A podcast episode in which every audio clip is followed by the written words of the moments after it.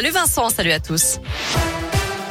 À la une, Iman hospitalisée après une semaine de grève de la faim. Cette étudiante lyonnaise qui se bat pour obtenir une place en master à l'université Lyon 2 a été victime d'un malaise ce matin. Elle a entamé une grève de la faim, je le rappelle, la semaine dernière avec l'un de ses camarades, Rabat, qui a lui aussi essuyé des refus d'admission en master.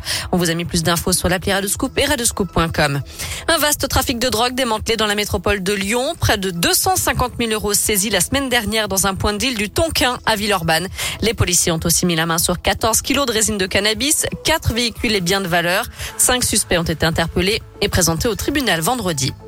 Une dizaine de personnes interpellées ce matin dans le Nord-Isère. D'après le Dauphiné libéré, elles sont soupçonnées d'avoir participé au passage à tabac de Matteo, 21 ans, en juillet dernier à Villefontaine.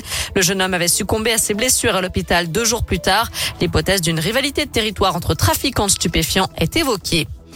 Vous souhaitez arrêter de fumer, mais vous ne voulez pas vous lancer tout seul. Le centre hospitalier Saint-Joseph-Saint-Luc à Lyon crée un groupe de sevrage avec des consultations de groupe gratuites. Les réunions se tiendront une fois par semaine jusqu'à fin novembre à l'occasion du mois sans tabac.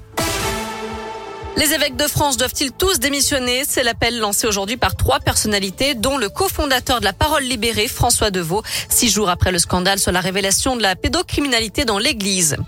Il était le spécialiste de santé de France 2.